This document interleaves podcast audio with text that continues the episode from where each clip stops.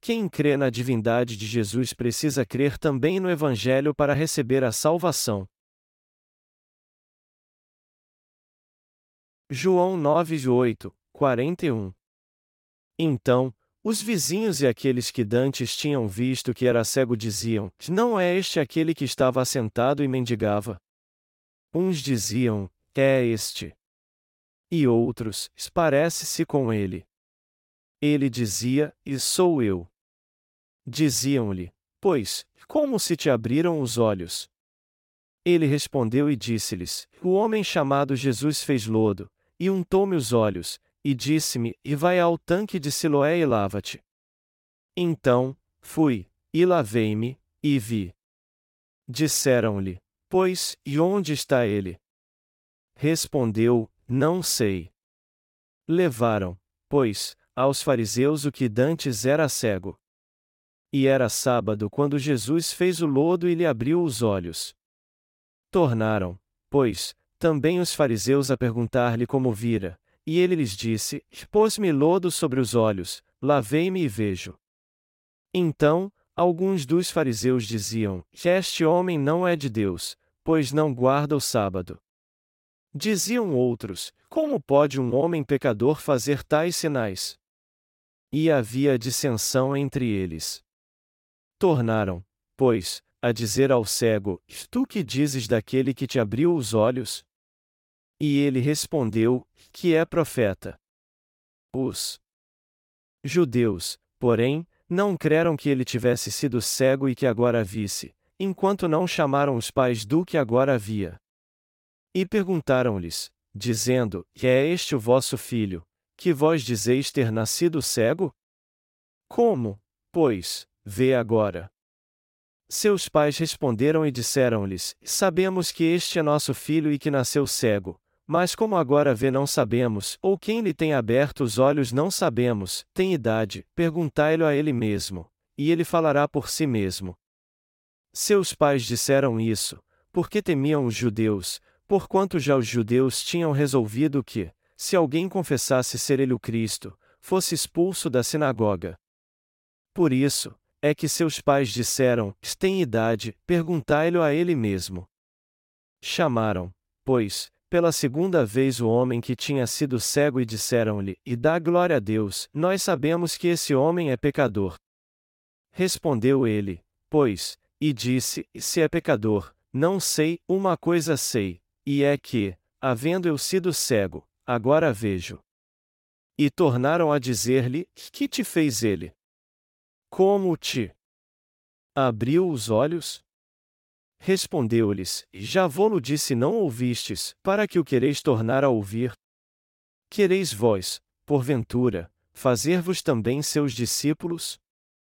Então, o injuriaram e disseram: Discípulo dele sejas tu, nós, porém, somos discípulos de Moisés. Nós bem sabemos que Deus falou a Moisés, mas este não sabemos de onde é. O homem respondeu e disse-lhes: E nisto, pois, está a maravilha, que vós não saibais de onde ele é e me abrisse os olhos. Ora, nós sabemos que Deus não ouve a pecadores, mas, se alguém é temente a Deus e faz a sua vontade, a esse ouve.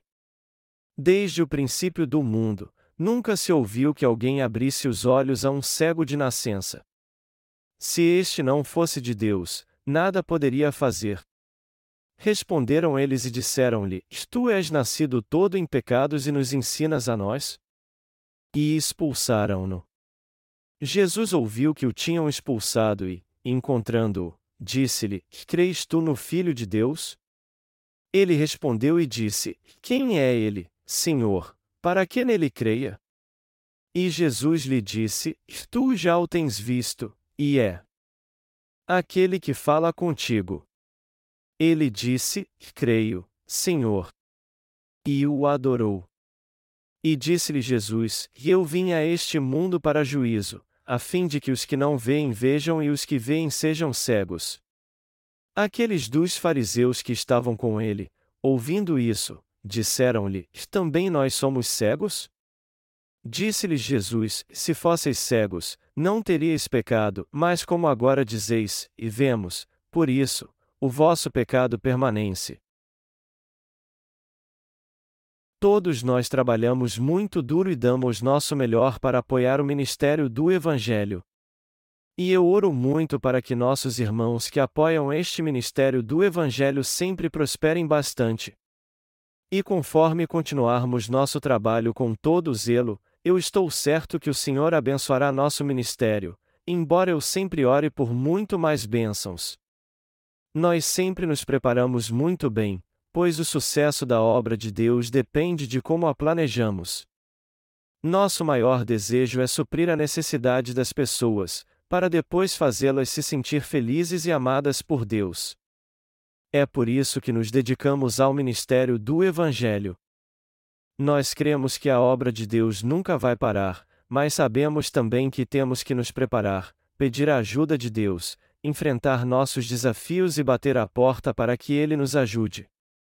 Por isso, eu creio que o Senhor mais cedo ou mais tarde irá completar toda a obra que ele nos confiou. A Bíblia diz que a fé é o firme fundamento das coisas que se esperam e a prova das coisas que se não veem. Então, eu estou certo de que se crermos a obra do Senhor será bem sucedida. Se fizermos a obra pela fé, tudo sairá bem, mas se não tivermos fé, acabaremos desistindo da obra no meio do caminho. Mas eu creio que a obra do Senhor com certeza será bem sucedida. Não importa o que aconteça, nós jamais perderemos a esperança. E o Evangelho deve ser pregado com a esperança também. Quer preguemos o Evangelho em todo o mundo ou trabalhemos para levantar recursos, nós fazemos tudo cheios de esperança. Todos devem ter um sonho. Alguém só pode se preparar para o futuro quando tem um sonho. Todos que não têm sonhos são pessoas vazias.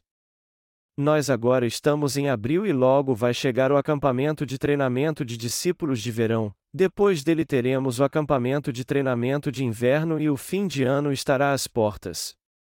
Então, se alguém não fizer seu planejamento anual, acabará perdendo tempo e não construirá nada.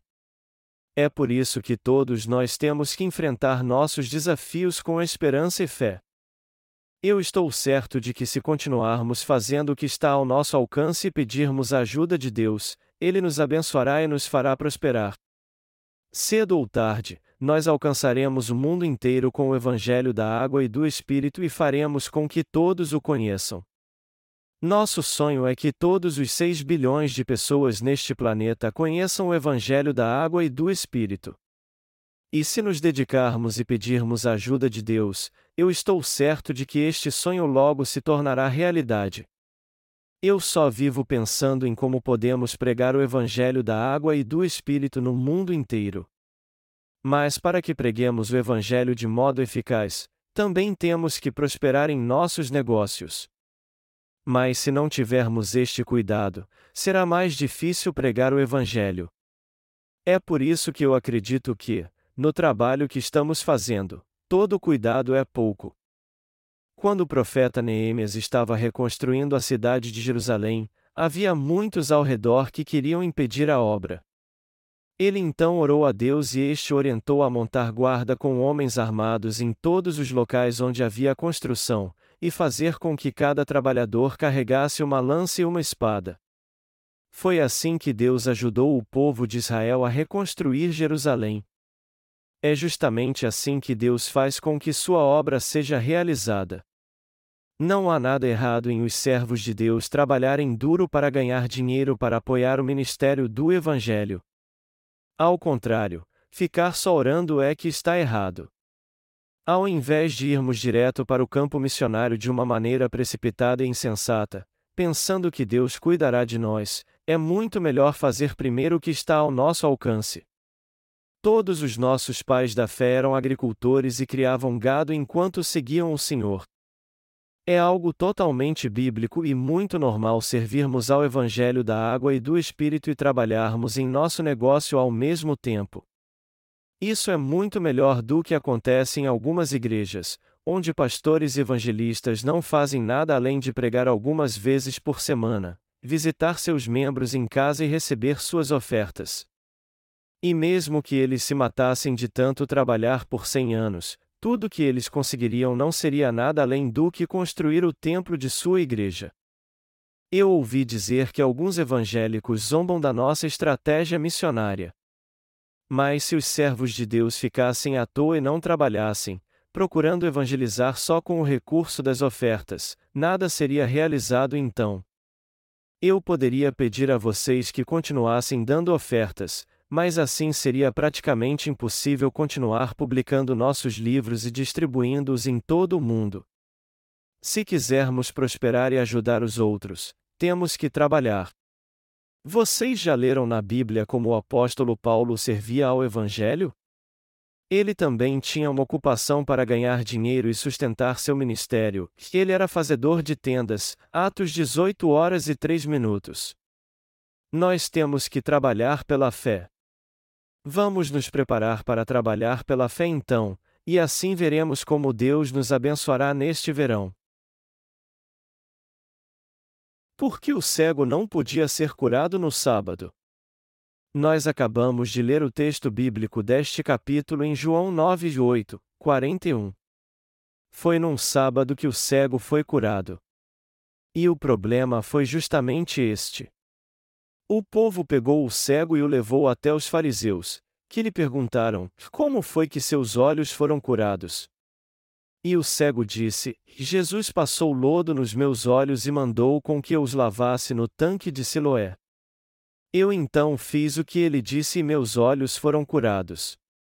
Ficou claro para os fariseus então que Jesus era um pecador, pois ele curou um enfermo no sábado. Eles então acusaram Jesus e o consideraram um herege, afirmando que era impossível um pecador realizar milagres. João 9 horas e 35 minutos diz assim: E Jesus ouviu que o tinham expulsado e, encontrando-o, disse-lhe: Crês tu no Filho de Deus? O Filho de Deus aqui é o próprio Jesus. O homem perguntou então quem era o Filho de Deus, e quando o Senhor disse que era ele, o homem passou a crer nele. Quando cremos em Jesus e no Evangelho da Água e do Espírito, nós recebemos a remissão de pecados e nossos olhos espirituais são abertos. E para vivermos pela fé, temos que estar preparados para responder às seguintes perguntas: Você crê no Filho de Homem? Você crê no Filho de Deus? Você crê em Jesus Cristo, o Filho de Deus, como seu Salvador? Jesus é o Filho de Deus.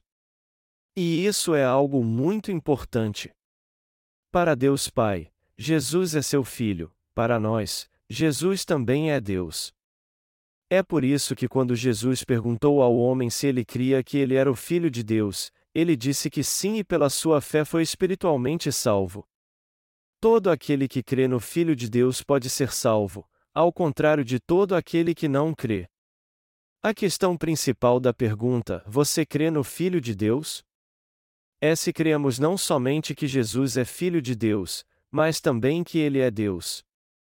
Melhor dizendo, a questão é se cremos que Jesus é o próprio Deus que curou os enfermos, realizou milagres e remiu o pecado das pessoas.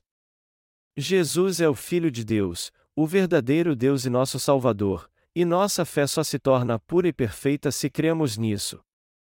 Se você crer em Jesus e reconhecer apenas que Ele é o Filho unigênito de Deus, ao invés de crer que ele também é o próprio Deus que criou o universo, sua fé não passará de uma religião criada por você mesmo. Quando um ser humano dá à luz, ele gera outro ser humano. Do mesmo modo, Deus Pai gerou seu Filho Jesus Cristo. Então, assim como Deus Pai é divino, seu Filho também é. E este Filho unigênito de Deus criou o universo e tudo o que nele há, inclusive eu e você. É muito importante sabermos disso. A questão principal levantada no Evangelho de João é esta: e você crê no Filho do Homem? Você crê que Jesus é o Filho de Deus Pai, e que ele também é o próprio Deus e nosso Salvador? O tema principal do Evangelho de João é que Jesus é o próprio Deus que criou o universo. Em outras palavras, foi Jesus quem criou os céus e a terra, e a nós também, como está escrito: No princípio criou Deus os céus e a terra. E disse Deus: Já haja luz. E houve luz. Jesus Cristo é o Criador que fez você e a mim, e Ele é o Salvador que nos salvou do pecado. Jesus Cristo é o Salvador que nos libertou do pecado para nos tornar filhos de Deus. E Ele também é o nosso juiz. É imprescindível conhecermos bem este Jesus e crermos nele da maneira correta. Já que o cego foi curado no sábado, o povo levou até os fariseus. Estes então acusaram Jesus de ser pecador, dizendo: Já que ele curou o cego no sábado, ele deve ser um pecador. Eles também disseram que sabiam que Deus tinha enviado Moisés, mas que não sabiam quem era Jesus. Para ser bem sincero, eles não criam em Jesus. E por não crerem que Jesus era o Criador da humanidade e seu Salvador, além do próprio Deus, eles condenaram o que Jesus fez e se levantaram contra ele. Há muitas pessoas que também agem como os fariseus hoje em dia. Até mesmo entre os cristãos, há muitos que não entendem que Jesus é o Criador e o próprio Deus. Pouco tempo atrás celebramos o domingo de Páscoa. Uma igreja da nossa cidade colocou um cartaz dizendo: Alegrem-se. Vamos dançar de alegria. Mas será que os membros desta igreja creem realmente que Jesus ressuscitou? A triste realidade é que a maioria dos cristãos não crê que Jesus ressuscitou literalmente. Embora muitos cristãos afirmem crer que Jesus Cristo ressuscitou, eles dizem isso de uma forma figurada e não creem que ele de fato ressuscitou dos mortos. E por não crerem que Jesus é o próprio Deus, sua fé não é tão firme no que se refere ao fato de Jesus ter ressuscitado literalmente. A Bíblia diz que a todas as coisas foram feitas por ele, e sem ele nada do que foi feito se fez. Ela também diz que é no princípio criou Deus os céus e a terra. E disse Deus: já haja luz. E houve luz. Quem disse estas coisas não foi outro senão Jesus Cristo, aquele que nos salvou.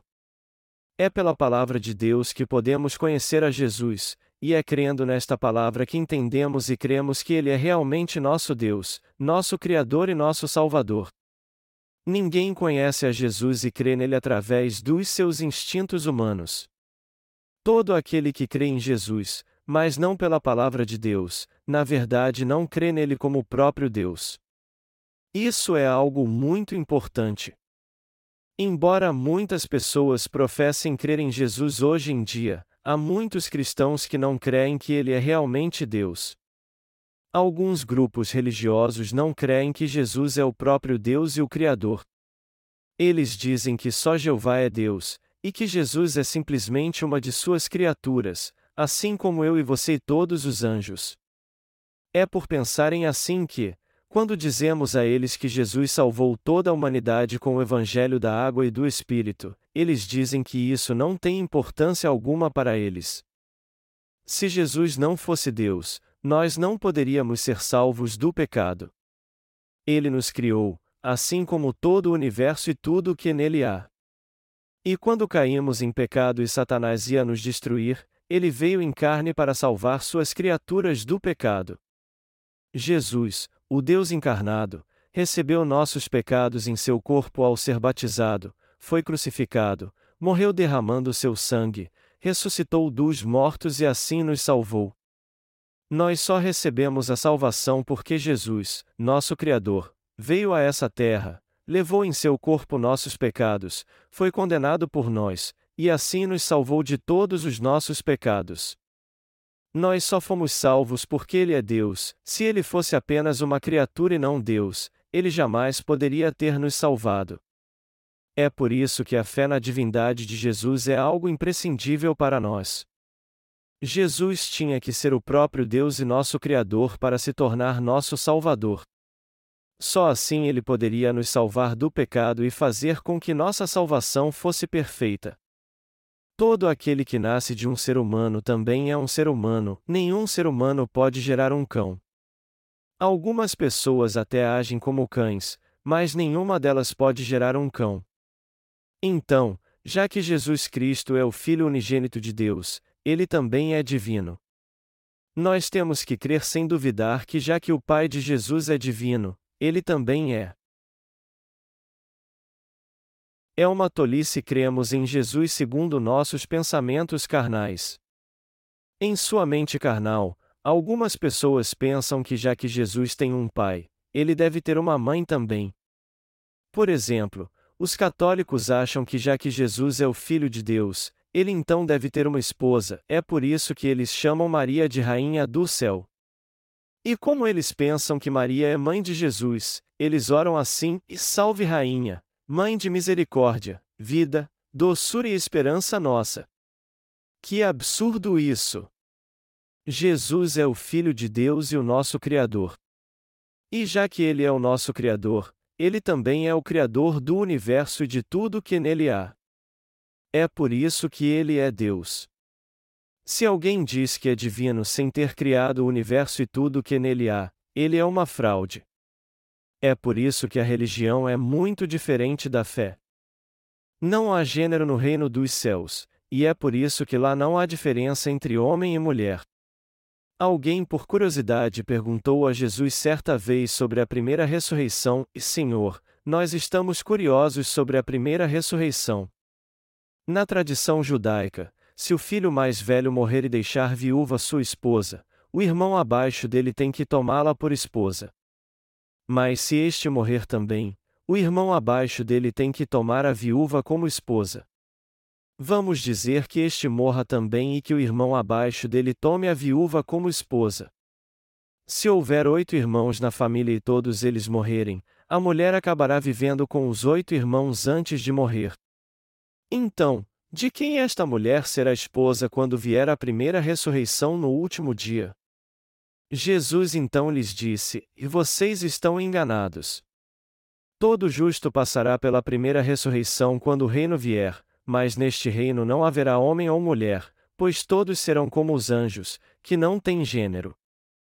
Os fariseus expulsaram Jesus porque ele curou o cego, ele então foi procurá-lo e lhe disse quando o encontrou: Crês tu no Filho de Deus? No que o homem respondeu: Quem é ele, Senhor, para que nele creia? Todos nós temos que crer que Jesus é o próprio Deus, além do Criador e nosso Salvador. E também temos que ter uma vida de fé crendo que Ele apagou todos os nossos pecados com o Evangelho da água e do Espírito. Os fariseus perseguiram Jesus e se levantaram contra ele justamente porque não reconheceram quem ele era. Eles nunca teriam feito isso se reconhecessem quem ele era. Hoje em dia não é diferente, pois todos creriam em Jesus se entendessem quem ele realmente é. Quando dizemos àqueles que creem que Jesus é o próprio Deus que ele apagou todos os nossos pecados com o evangelho da água e do Espírito, eles recebem a remissão de pecados crendo nessa verdade. A fé mais importante é aquela que crê que Jesus é Deus, nosso Criador e Salvador. É nessa fé concreta na divindade de Jesus que toda a fé começa. Sem crer assim, a fé não é nada. Se Jesus não fosse divino, o fato de ele ter nos salvado com o evangelho da água e do Espírito não passaria de uma ideia hipotética e uma total ilusão. E mesmo que algum líder religioso morresse em nosso lugar levando nossos pecados, isso seria totalmente inútil. Este líder não passa de um pecador diante de Deus como outro qualquer, e nenhum pecador pode salvar outro pecador. Jesus Cristo, por outro lado, é justo e santo. Ele não é um pecador. Ele se tornou homem por algum tempo só para nos salvar do pecado. Foi para nos salvar que ele se tornou homem temporariamente e recebeu em seu corpo nossos pecados. Não foi no seu coração que Jesus recebeu nossos pecados, mas em seu corpo. E já que ele levou nossos pecados em seu corpo ao ser batizado, morreu na cruz e ressuscitou dos mortos, ele se tornou nosso Salvador de uma forma completa e perfeita. Se nossos pecados tivessem sido passados ao coração de Jesus, ele também teria pecado no coração, e assim nossa salvação jamais poderia ser perfeita. Nenhum pecador pode salvar outro pecador. E como os pecadores com toda certeza seriam condenados, Deus condenou Jesus ao crucificar seu corpo. Ele fez com que Jesus morresse para depois ressuscitá-lo. Deste modo, ele passou nossos pecados para o corpo de Jesus, não para sua alma. Já que vivemos pela fé, a primeira coisa que temos que crer é que Jesus é o nosso Deus. Esta fé de que Jesus é o nosso Criador e Salvador é algo imprescindível para nós. Está escrito no Evangelho de João: No princípio era o Verbo, e o Verbo estava com Deus, e o Verbo era Deus. A João uma hora e um minuto. Quando lemos: No princípio era o Verbo, isso significa que quando o universo foi criado, foi o Verbo de Deus que disse: haja luz. E quando lemos: O Verbo era Deus, o Verbo aqui se refere a Jesus Cristo. E já que foi Jesus, nosso Deus e Criador, que disse esta palavra, isso significa que ele existia antes do princípio. Também está escrito que o Verbo era Deus. Melhor dizendo, foi com a palavra que Jesus criou o universo, e é com esta palavra que ele opera. João 1:2 e 3 diz: Ele estava no princípio com Deus. Todas as coisas foram feitas por ele, e sem ele nada do que foi feito se fez. O pronome a ele aqui diz respeito a Jesus Cristo.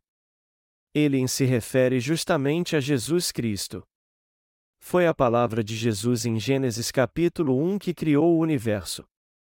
Também se referindo a Jesus, o Evangelho de João continua dizendo: Todas as coisas foram feitas por ele, e sem ele nada do que foi feito se fez.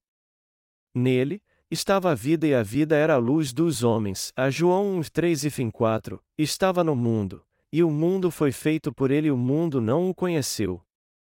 Veio para o que era seu, e os seus não o receberam.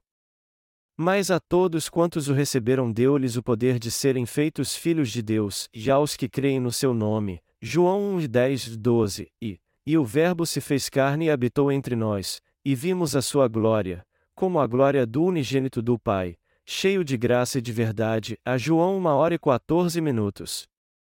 A Bíblia deixa bem claro que a palavra que criou o universo veio a nós encarnado como homem, cheio de graça e verdade.